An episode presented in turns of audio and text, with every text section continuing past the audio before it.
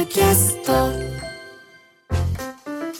さてこの時間は講談社プレゼンツ金曜回転砂鉄道書店です。講談社から刊行された書籍の中から私武田砂鉄が本を選んで内容を読み解きながらああだこうだ考えてみようという企画でございます。今週は講談社選書メチエから出ている中村隆文さんのなぜあの人と分かり合えないのか分断を乗り越える公共哲学を取り上げていきます。そして著者の中村さんにお越しいただいております。よろしくお願いします。中村隆文です。はじめまして。よろしくお願いします。今日はよろしくお願いします。まず中村さんのプロフィールご紹介しますが、1974年生まれ、千葉大学大学院社会文化科学研究科博士課程修了。著書に世界がわかる比較思想史入門、自信過剰な私たち、自分を知るための哲学、リベラリズムの系譜学、法の支配と民主主義は自由に何をもたらすかなどがあり、現在は神奈川大学国際日本学部の教授でいらっしゃいます。改めましてよろしくお願いいたします。よろしくお願いします。もうざっくりとした質問ですけど最近の大学生はどんなもんですか？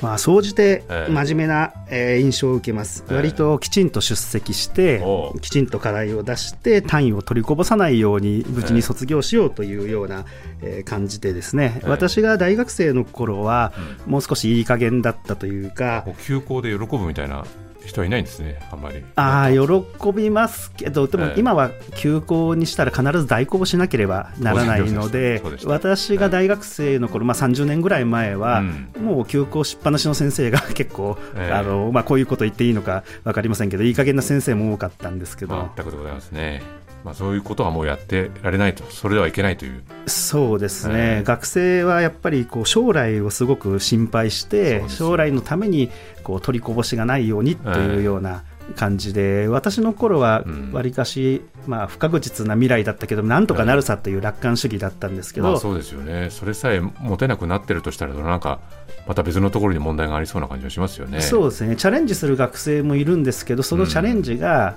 やっぱ何かの目的のためにとか、うん、こう失敗しないようにとかいう計画性のもとのチャレンジなので、うん、まあ、良くも悪くもっていう感じなんで私は大学生の頃は逆に無計画だったので今の学生は私よりしっかりしてるなって感心するところはあるんですが。今回あのご本のサブタイトルが分断を乗り越える公共哲学というふうに出てますけれども、まあ、公共哲学と言われてあああれのことだと思える人はなかなか多くないと思うんですが公共哲学っていうのはどういった哲学ですかというふうに聞かれるとどういう感じになるんでしょうね。ちょっと形式的に堅苦しい言い方をすれば、えー、この公共権の問題を取り扱うというもので、うん、公共権というのはこうプライベートな私の勝手でしていいというような領域の外側のしかしその外側で別に法で規制されているとは限らない、うん、けれども自由にしていいけど自由にした結果その社会が我々の社会ではなくなってしまう。例えばお金持ちが自由に、うん、まあ、物事を決められるような社会とかある特定の人々を排除して我々が我々でなくなってしまう。そういった危険性があるかもしれないという問題を取り扱って、うん、我々の社会という観点から、あの物事を捉え直すという学問という感じですかね。かなりでもそれは広範囲にわたりますよね、まあ、人の振る舞いってある意味家の外を出たら公共性をすべて帯びるわけですよね。はい。でもそれが自由主義とかで、まあ認められて自由にしていいよって言われて自由にしているけどその結果としてお金のない人がその公共の下でこう、まあ、しかるべき生き方が保障されなかったりするようになると、うん、こう自由主義の下で法では認められているのを放置していても公共性というのが崩壊してしまうということがあるので、うん、その、まあ、危険性を見抜いたり、うん、まあ、こういったことはやっぱり自由ではいけないから、法で規制した方がいいんじゃないかという、まあ、提案とかを、まあ、する、その意味では、まあ、法学とも政治学ともかぶるところはあるんですけれども、ど。そのベースとなる、まあ、市民のどういうふうに、まあ、我々として生きるべきかというところにスポットを当てる学問という感じです。あのまあ、タイトルがなぜあの人と分かり合えないのかとこれはもう今聞いてくださってる皆さん、いや、本当にあの人とってね、あの人のがこういろいろと具体的に頭に浮かんでると思うんですが、なんでこう、人と人とは分かり合えない、全員仲良くなれないっていうところは、どうしてもありますよね。そうですね。これはご自身、まあ、このタイトルにして、まあ、それに対してある意味答えるような本を書かれてるとは思うんですが、なぜこれは分かり合えないんですか、あの人と。いや、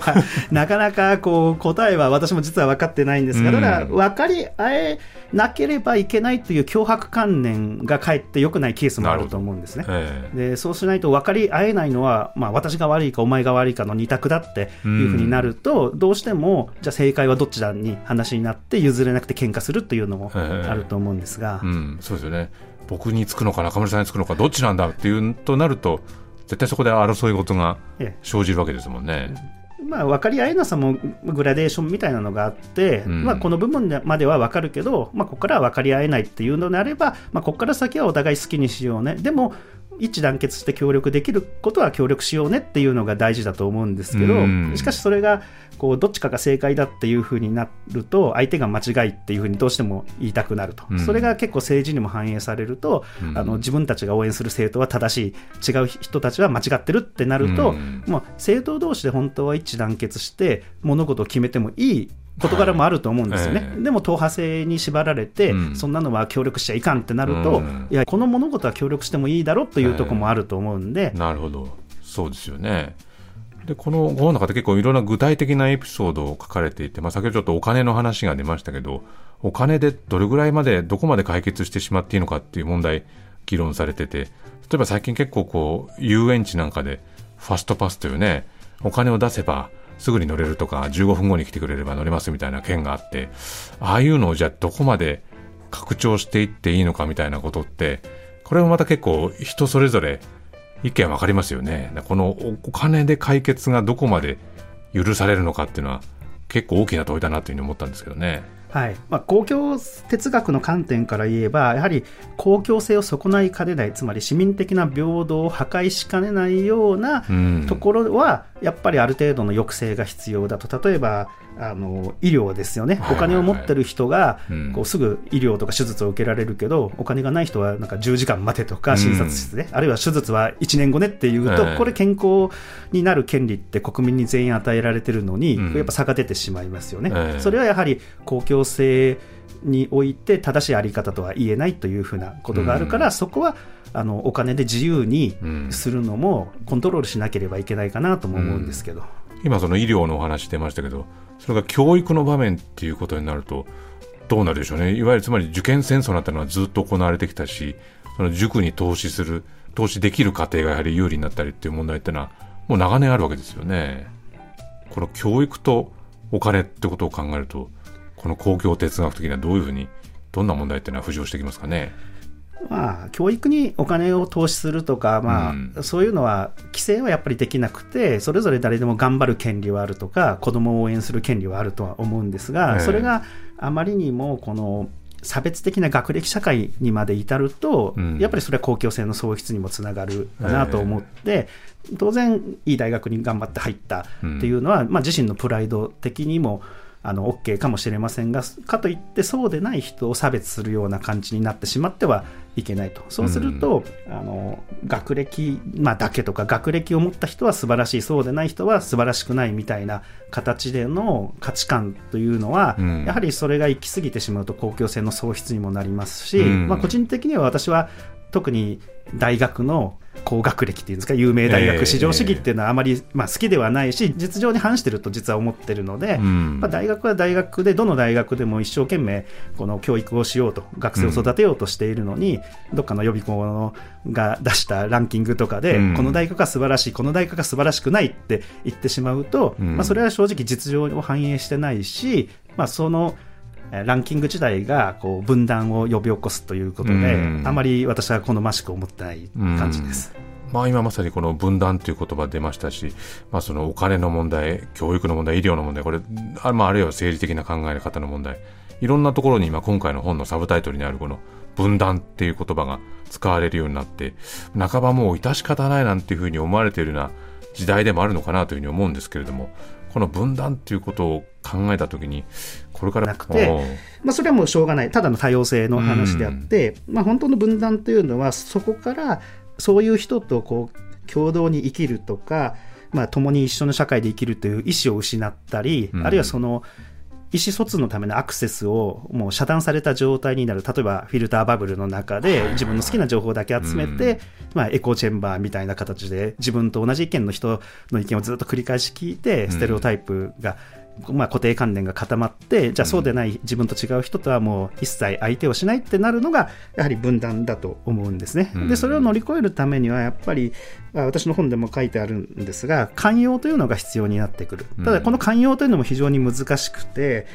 まあ、寛容のパラドックスという話もあるんですが、こう人に寛容を押し付けて寛容でなきゃいけないんだっていうとこれは不寛容ですし、えー、逆にじゃあ不寛容でもいいよっていう不寛容に寛容だと不寛容な社会になってしまう。そうですよね、うん、ただそれは寛容をやっぱ0か100で考えてはいけないわけで、うん、誰だって寛容な面もあれば不寛容な部分もあると思うんですね、うん、そうするとあなたはこれに普通は寛容だけどこれに対して不寛容だったらもうちょっとその不寛容な幅を縮めてとか、まあ基本的に不寛容な人でも何かには絶対寛容なはずですから、えー、そうするとその寛容の幅を広げてっていうふうに、うん、その人が持つ寛容不寛容の、まあ、両面をちゃんと見極めた上で、うん、こう情報できるような可能性を探るっていうのが、うん、まあ、必要になる。そうなのについつい我々はあの人は寛容、あの人は不寛容という、なんか個人のパーソナリティとして、まあ、寛容、不寛容をこうラベリングする子が、やっぱり分かり合いをこう妨げる障害なのかなという気もします。まあ、本当にこうなぜあの人と分かり合えないのかというタイトルですけどそれに対しても0か100ってことじゃなくてもっとこうグラデーションの中でやっぱり考えていくってことが必要だけどなかなかそれが実践になるとできないっていうところが難しいと思っている方はですねぜひ読んでいただきたいなというふうに思っております。今週はこの辺りでございます。中村さん本日はありがとうございました。ありがとうございました。このコーナーはポッドキャストでも配信しております。そちらもチェックしてみてください。以上金曜回転砂鉄道書店でした